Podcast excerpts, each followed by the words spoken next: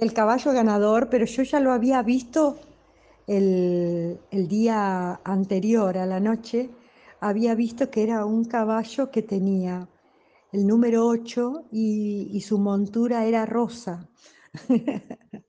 y después cuando lo vi, este, cuando fui a ver los caballos, como que nos miramos, como diciendo, ya estuvimos en el sueño juntos. Fue muy gracioso, sentí como que me saludaba, como diciendo, hola, qué bueno que nos vemos personalmente. Fue así, fue muy increíble, muy increíble. Aparte cuando yo había llegado al hipódromo de San Isidro, este, estábamos comiendo y, y de repente me dice Quique, ah, están pasando los caballos. Y lo primero que hago cuando salgo a la puerta para ver los caballos cuando se están mostrando, fue al, a- hacia lo lejos vi el, el 8 con su montura rosa, por eso te digo, es así de loco lo que me pasó con el caballo.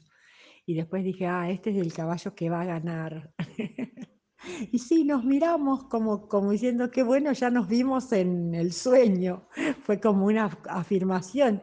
Y fue increíble. Cuando pasó por frente de mí, que todavía le faltarían unos 200 metros, empezó a, correr mucho más fuerte y se adelantó como 50 metros a los otros caballos. Eh, un día te lo voy a hacer contar por Quique porque te va a parecer increíble lo que nos pasó ese día.